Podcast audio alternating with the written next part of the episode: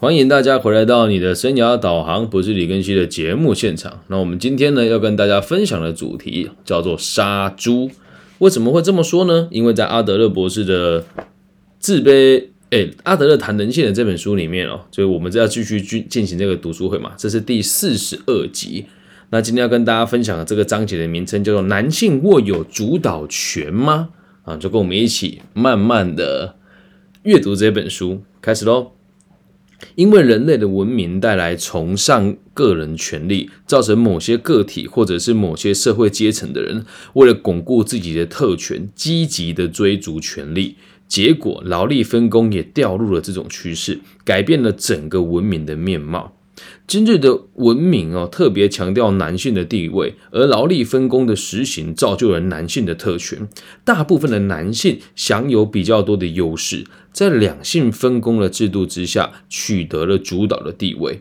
那握有主导权的男性得以支配女性的活动，造成生活比较轻松的工作由男性独揽，而男性啊不大愿意做的事，往往就会交给女性负责。到最后，局势会变成男性一直设法在支配女性，而女性对于男性居于主导地位呢，则是越来越不满意。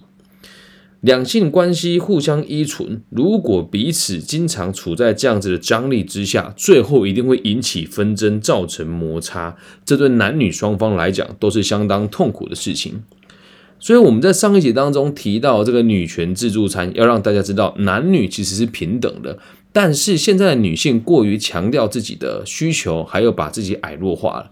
那我们今天透过这章来跟大家讲，并不是要说女性的不好，而是要让大家知道，确实在过去几年当中，男性握有了所有的主导权。那至于为什么男性握有主导权呢？今天我们就更深入的来跟大家做分享。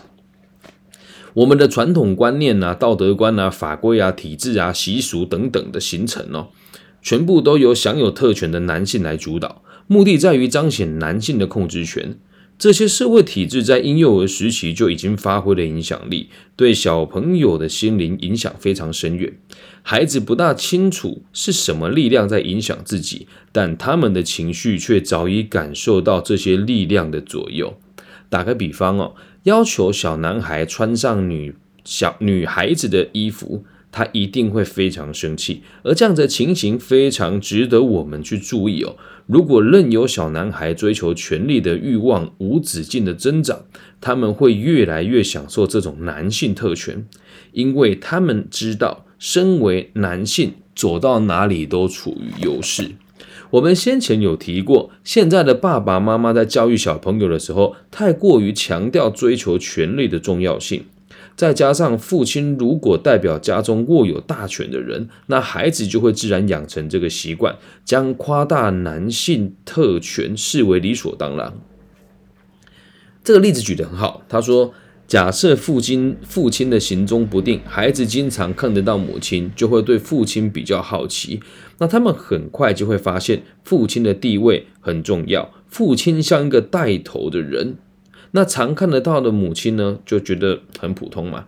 那父亲是一个领导者，安排大大小小的事情，不论走到哪里都像个领袖一样。孩子看到大家都听令于父亲，母亲做事之前也会来征求父亲同意。不管怎么看，父亲都像所中握有大权的人。有的孩子啊，他们会认为父亲就是自己的典范。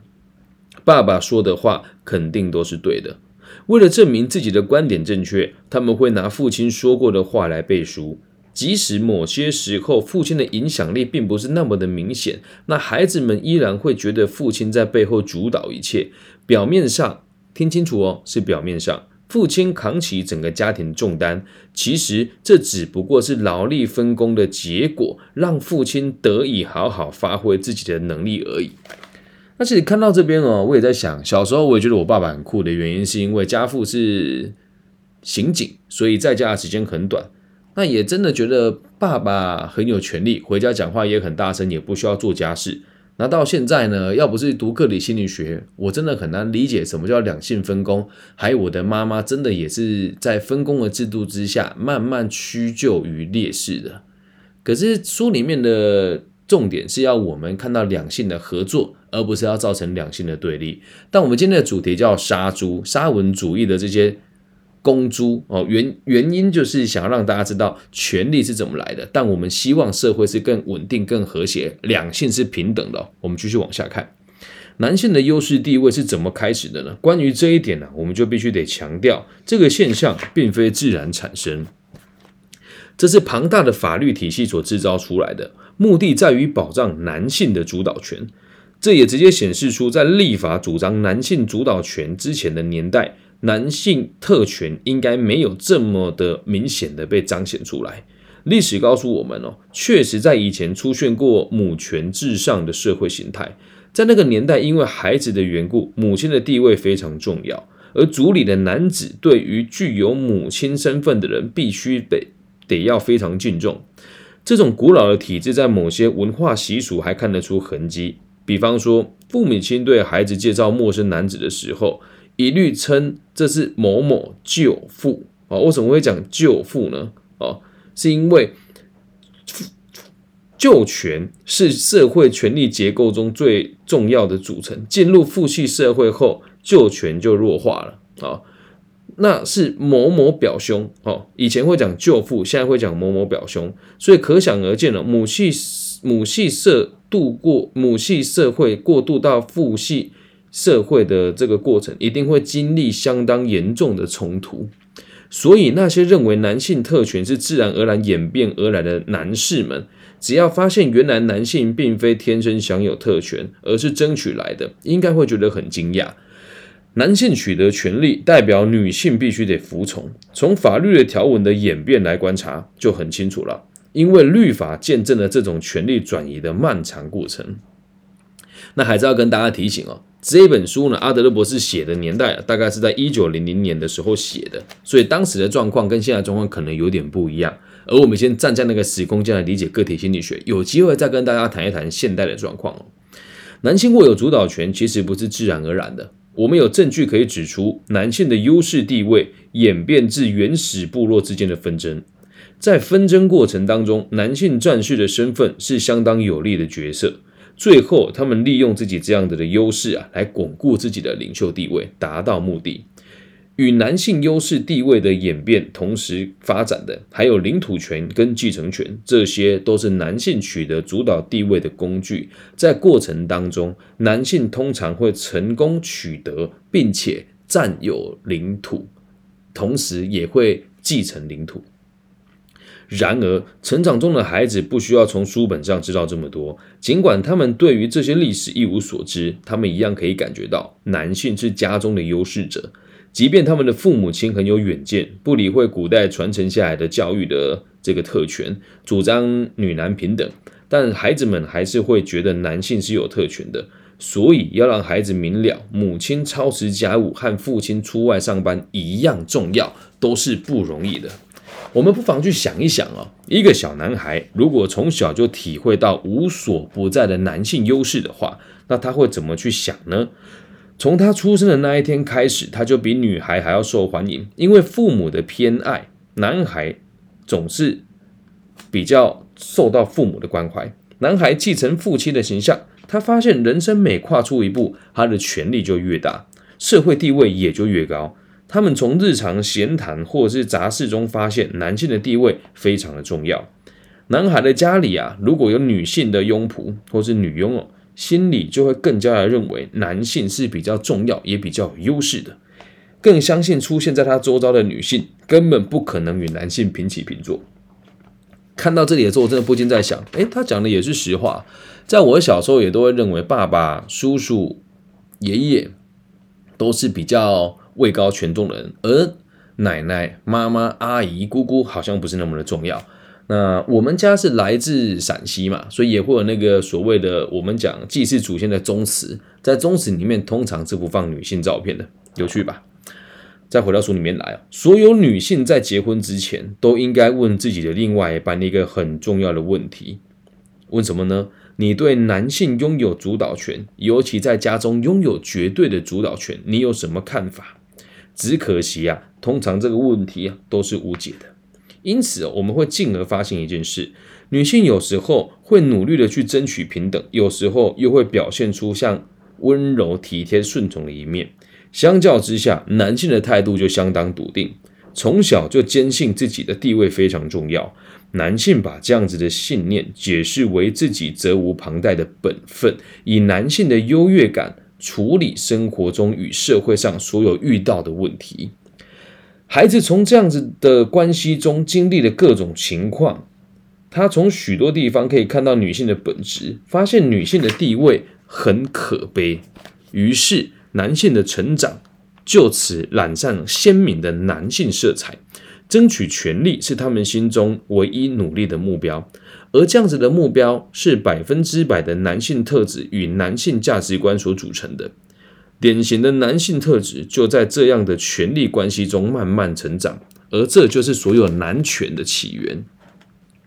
有些特质被人家视为阳刚，有些特质被视为阴柔，这样子的区分其实没有什么道理。当我们比较男孩与女孩的心理状态的时候，也找到证据支持这样子的二分法。但是，请大家不要忘了，这并不是自然而然产生的现象，而是人类行为受到权力观念制约的结果。权力会对人们形成一种约束的力量，逼得人们不得不朝某个方向前进。虽然所谓的阳刚与阴柔的特质之分并没有正确的标准，但是我们依旧会发现，人们经常利用这两种特质来达到追求权力的目标。也就是说，人们为了争取权力，有时会表现出所谓的阴柔特质，像是听话啦、顺从啊等等的。那听话的小孩有时候比叛逆的小孩更受到关注，这是个优点。但其实两种特质都与追求权力有关。正是因为追求权力有太多表现的方法，所以我们在探讨人的内心世界的时候，容易遇到阻碍。培养男性气概是男孩在成长中必备的一门功课。男孩的企图心对于权力与优越感的渴望，和培养男子气概这门功课有绝对密切的关联。如果渴望权力的男孩来说，光是知道自己是个男的还不够，他必须得证明自己是个男人。所以他们拥有特权，为了达成目标，他们除了努力超越别人，还要想办法压制住身边所有的女性。会根据旁人抗拒的程度，再决定用什么方式来完成目标。看是坚持对抗到底，还是使用诡谲的手段来达成权力的追求。因为强势的男性特质向来被当作一把尺来衡量每一个人，也难怪我们常常拿这个标准来要求男孩。后来，男孩也会拿这个标准来衡量自己，观察自己的行为举止，问自己这样够不够阳刚，够不够 man，像个男子汉。很有趣哈，所以“杀猪”这个词并不是像我们想的这么简单，不是单纯的某个男性的这个大男人主义，而是从整个历史的演变，还有这个宗教跟律法以及地方的风土民情慢慢累积出来的。那现在我们所认知的这个阳刚啊，多半指的是一种标准的自我本位的思想。一种可以满足个人的虚荣心、控制他人的优越感哦。有这种心态的人，通常表现出积极的人格特质啊，比如说耐力啦、责任感啊、勇气啊等等的，各方面都赢过别人。那特别是女性哦，取得地位与头衔，摆出冷酷的一面，去除所谓的阴柔气质，因为阳刚的特质通常会与支配画上等号，所以人们才会不断的努力的想超越他人。很有趣哈，所以有些女人。有一些女性会让自己看起来特别阳刚，也都只是为了取得某一些权利，但是往往我们是不自觉的。于是，男孩把看到所有的成年男性特质，特别是父亲哦，变成自己的。在社会上，这种后天学来浮夸自我形象随处可见。男孩在小小的年纪就被逼得必须努力争取权利与特权，这就是所谓的男子气概。在这种特质啊，如果不往好的方向发展，往往就会被发展出粗鲁跟野蛮的一面。当男人哦，实在有太多好处了，确实很吸引人。也有很多女孩因此把男子气概当作是一种理想。可是这种理想啊，通常是他们内心难以实现的愿望，也是他们用来评断自身行为的标准，可能表现在他们的行为或外表之上。在我们的文化当中，几乎每个女人都想当男人。哎，我先说，这是阿德勒那个年代哦。我们发现这样的女孩有一股难以克制的欲望，很想表现出自己与众不同的一面。打个比方哦。那些在体格上比较适合男孩进行的游戏或活动，他们就会去参与。比如说，小女生喜欢爬树啦，或是宁可跟男生玩也不跟女生玩，或是不参加女生的游戏，他们觉得很丢脸，专门只做男生才会做的事情。那会让这样子的女孩跟女性感到成就感，争取优势的地位的重点与活动本身无关。而是人们赋予活动的意义。我们只要明白这一点，就不难理解为什么很多女孩子会崇尚男子气概。很有趣吧？用不同的角度跟大家诠释什么叫做杀猪，什么叫做过分的男权，为什么会发展成现在这个地步？用非常仔细的方法跟大家分享过了。其实，在我们台湾这一代哦，嗯，也蛮有趣的。如果大家愿意的话，可以试着做这件事情。台湾这个地方啊。是女性，呃，女性同志比例最高的一个地区啊，这也倒也不是我主观呢，也是有相关数据的。我们在台湾很容易找到看起来比较中性的女性，然后也确实在这个女性的这个同同性的这个倾向的男性角色，就是女性装成男性的这个角色的比例，相对于其他地方是高很多的。我也希望大家能够理解，我们在讲。男性跟女性之间的这些不一样跟特质的时候，并不是为了让大家来挑起纷争，或是用这样子的方式来取得你要的优越地位，而是希望大家可以知道，男性和女性本来就有不一样，而我们能做的，就让两边的人一起用最容易也最轻松的方式达成合作的共识。所以，请大家不要再要求男性一定要非常阳刚，也不要要求女性一定要非常阴柔。而这一切的一切，都是源自于我们的这个远古的社会，是由男性占有主导权，而慢慢制定规矩跟政策，变成现在这个样子哦。你不妨去想一想啊，从这个地方可以延伸出一个问题，也希望大家可以在节目结束之后思考这件事哦。规定是谁定出来的？约定成熟是谁定出来的？制定规矩的人就可以掌控一切的先机。所以你不妨仔细观察，在这个世界上有某一些群体啊，他们特别喜欢定规定，然后要强迫全世界跟他一样。某种程度上，他们只要定下来规定，就握有绝对的主导权。那这跟男性的这个社会握有主权一样，我们的法律还有各项的这个人格特质都会。规定或者期许男性是阳刚的，要负责任的，而女性呢，好像就可以比较阴柔一些。而这个不成文的规定，就是由想要巩固权力的人所制定下来的，有趣吧？